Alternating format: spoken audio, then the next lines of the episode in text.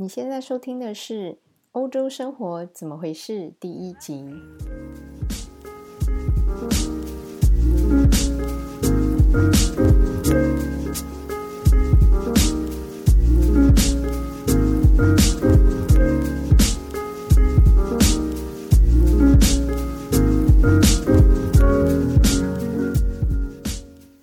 Hello, bonjour, buenos días, guten Tag, buongiorno。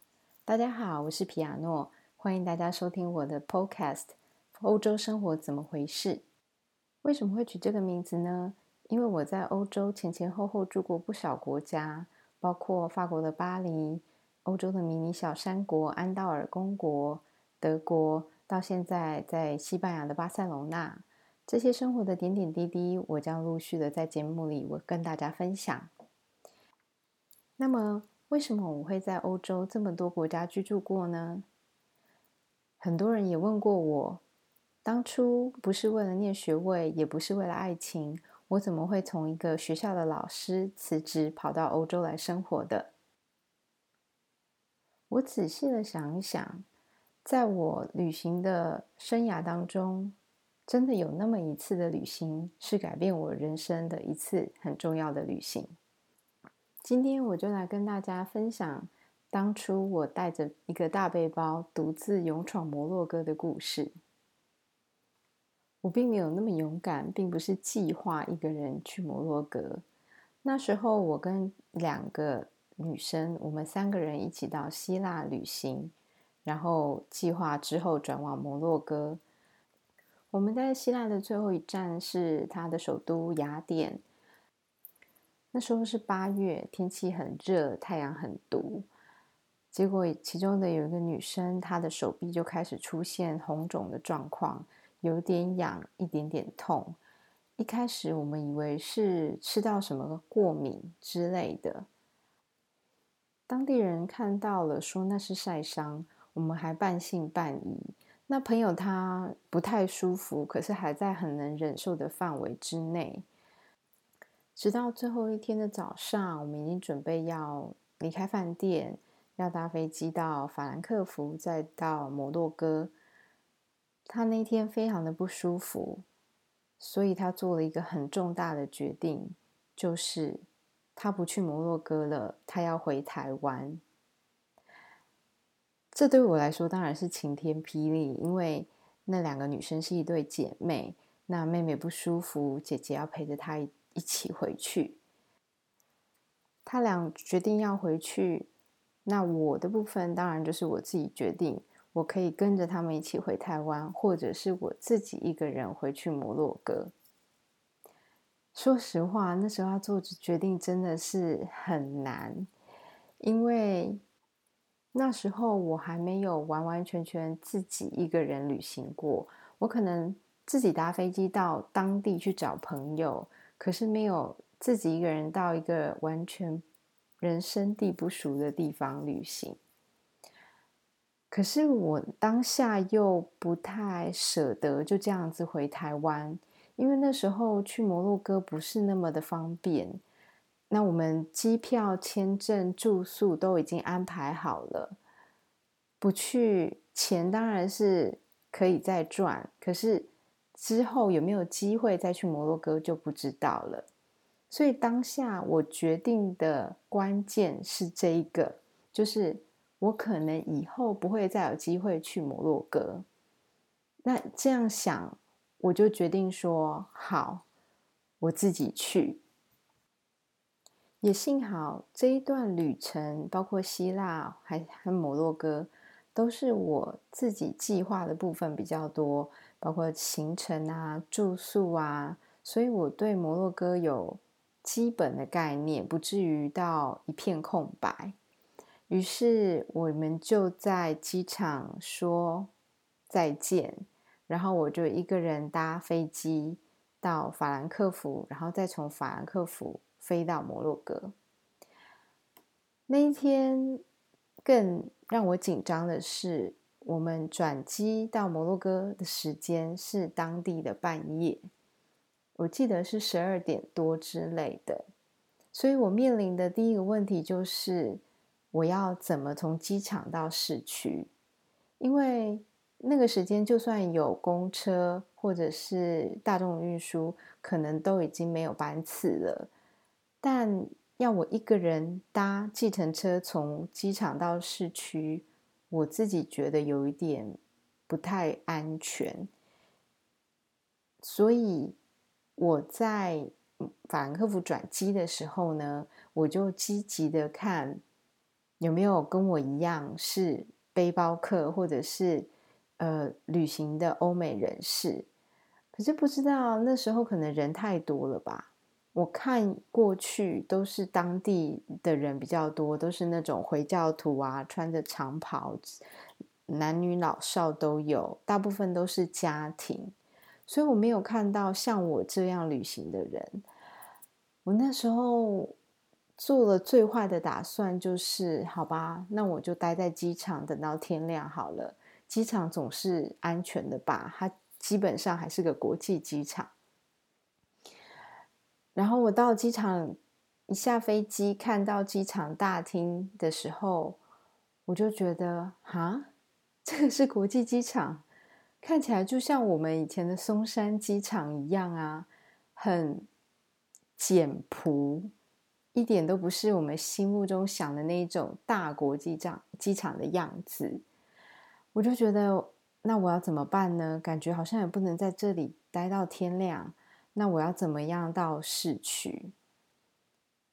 天无绝人之路。就在我准备排队过海关的时候，我发现我后面有一对国外来的情侣。我当下马上就跟他们攀谈，问他们要怎么从机场到市区。那那个时候已经。是半夜了，大家的选择就是搭计程车，所以我马上很厚着脸皮跟他们说，我可不可以跟你们一起搭计程车？我可以跟你们分计程车的钱。那大家都是一起出来旅行的人，他们当然就很爽快的说好。而且后来我们发现，我们订到的是同一家旅馆，真的世界就是有这么巧的事情。好了，好不容易搭上计程车了。好像一切都已经 OK 了，但更妙的事情来了。这也是在这种国家常常会遇到的事。当初我在规划行程的时候呢，我特别请了一个会说法文的朋友帮我打电话给饭店，因为我们那时候就已经知道我们会很晚很晚才到达饭店，怕饭店把我们的房间给取消掉。那饭店。也说 OK OK 没有问题，可是当我跟那一对情侣我们坐计程车到饭店的时候，饭店的接待人员跟我们说已经满了。那在半夜三更的，我们要去哪里找住宿的地方啊？于是饭店就说：“哦，他们有知道另外一家饭店有空房，我们可以过去那边住。”那当下我们也没有别的选择，于是我们就被带到另外一个饭店。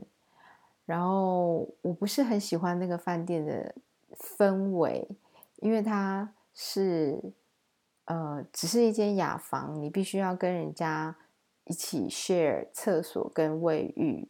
那我觉得，嗯，比较希望有自己的一个独立的房间。这是我在摩洛哥旅行遇到的第一件事情。当然，我在那里待了两个星期左右，遇到很多很多对我们来说很新奇的人事物，但可能对当地人来说很平常。那这些如果以后有机会，大家有兴趣的话，我再跟大家分享。那为什么说去摩洛哥是改变我人生的一次很重要的旅行呢？这可以分两个方面来谈。第一个方面是当时我不会说法文，而摩洛哥是一个以阿拉伯文为主、法文为辅的国家，但英文在那里几乎还是不能够通。就是当地人听不太懂英文，基本的数字可以，其他的就没有办法。所以我在那里一直都处于鸭子听雷的状况，鸡同鸭讲。而且因为语言的隔阂，被骗的几率也比较高。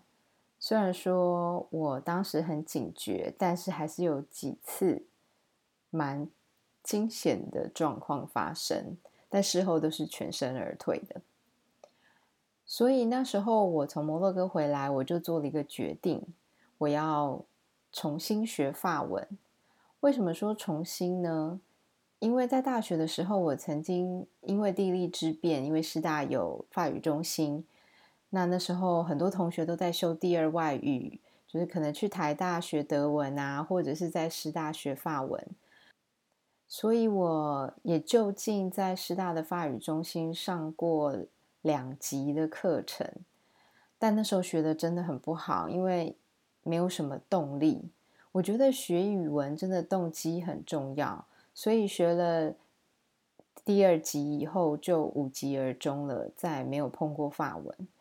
但去了摩洛哥之后，发现啊，原来英语并不是全世界都通的，有英语不能通的地方。于是我决定再把法文学好一点。而这次我有比较强烈的动机，因为要旅行，所以我这一次的法文就。学得蛮成功的，那时候还在国内考到 B One 的等级。那另外一个方面是因为这一次我一个人去摩洛哥旅行，给我很大很大的勇气。我觉得我都可以自己一个人去摩洛哥旅行了，还有什么事情是我办不到的呢？于是后来我就开始。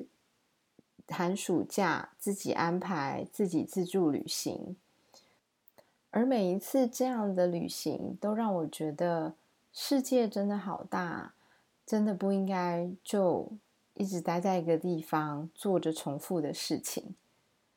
所以，我做了几年的老师之后呢，觉得当老师是一个很稳定的工作，没有错。可是你是一直在付出。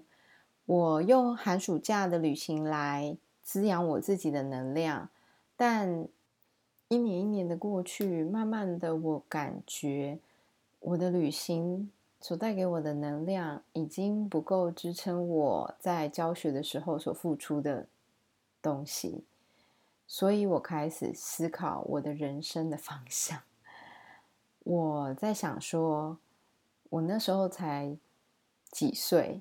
然后我要继续教好几十年，一直到可能六十几岁，甚至七十岁，看法令怎么修改才能退休。我真的有办法做到这件事情吗？到后来，我觉得我真的没有办法，于是我就毅然而然的辞掉了我的工作。那时候，我想我已经住过美国，我知道美国的生活是怎么回事了。那我想要去住住看的欧洲，因为去欧洲旅行那么多次，但从来都没有真的在那里生活过。如果有旅行的人就知道，其实生活跟旅行是很大的不同。旅行所看到的大部分都是好的一面，但真实生活在那里的时候，你就会遇到很多鸟事。所以那时候我想，一方面也是因为。签证的问题，我不能说哦，我想要搬去法国，我就搬过去。所以我那时候就决定，那我再把我的 B1 程度的法文再精进。所以我报名了语言学校，拿到了语言签证，准备要搬到巴黎去生活。但在这个之前，我也做了其他的准备。呃，我也试着就是想看看，我除了当老师之外，我还可以做什么事情。说到这件事，我想起另外一件还蛮悬的事情。当年我从美国毕业回来，其实我没有打定主意要当老师，于是我先当了代课老师，之后就一直在摸索我自己要做什么。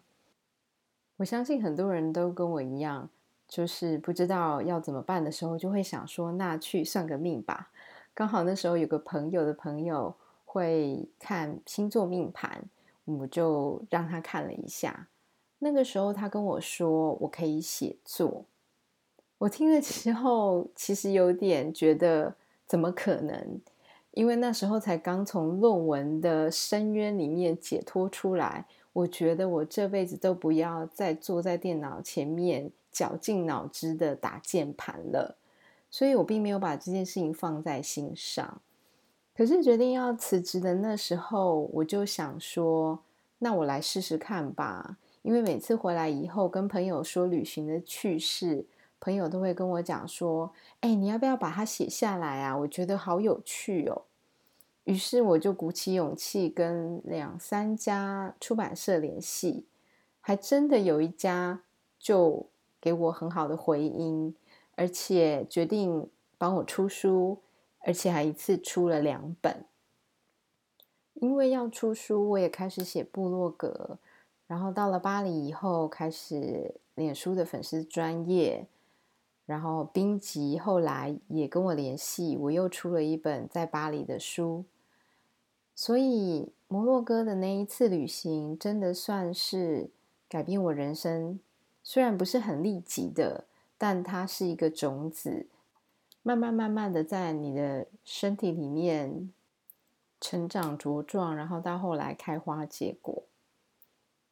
不知道大家有没有类似的经验？有某个旅行或某一件事情是改变你人生的一个很关键的事情。